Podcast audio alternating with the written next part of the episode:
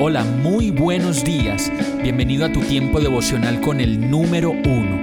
Qué alegría saludarte con la certeza de que Dios está obrando en tu vida su perfecta y buena voluntad, ya sea porque estás aprendiendo de un momento difícil o porque estás disfrutando de su amor a plenitud con paz y tranquilidad.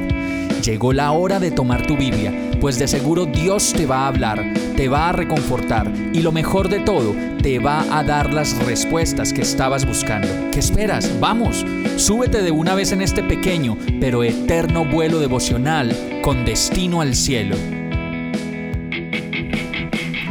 Y el mensaje de hoy se llama Lleno del Espíritu.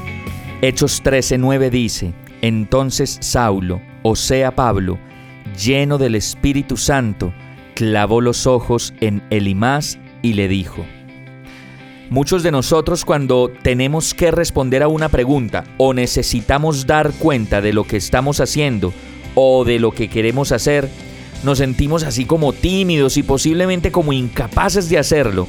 Y la Biblia relata que Pedro se sentía muy confundido por no saber qué decir ni qué responder frente a los gobernantes y los ancianos del pueblo. Pero Hechos 4.8 nos dice lo siguiente, Pedro, lleno del Espíritu Santo, les respondió, gobernantes del pueblo y ancianos, y comenzó a hablarles. Entonces, la clave es que Pedro estaba lleno del Espíritu Santo y esa fue la única manera de lograr llevar un mensaje a los gobernantes del pueblo y a los ancianos. De otra manera no lo hubiera podido hacer. Estar llenos del Espíritu Santo significa entonces absorber, transpirar y estar rebosante de la palabra de Dios, que es la que inspira, que es la que mueve las palabras y las intenciones del corazón, para que podamos llevar un mensaje lleno de la presencia de Dios. Y no solo eso, sino también ver a Dios, sentir a Dios, experimentar a Dios y dejarse llevar por su voluntad. Hechos 7:55 dice, pero Esteban, lleno del Espíritu Santo, fijó la mirada en el cielo y vio la gloria de Dios y a Jesús de pie a la derecha de Dios.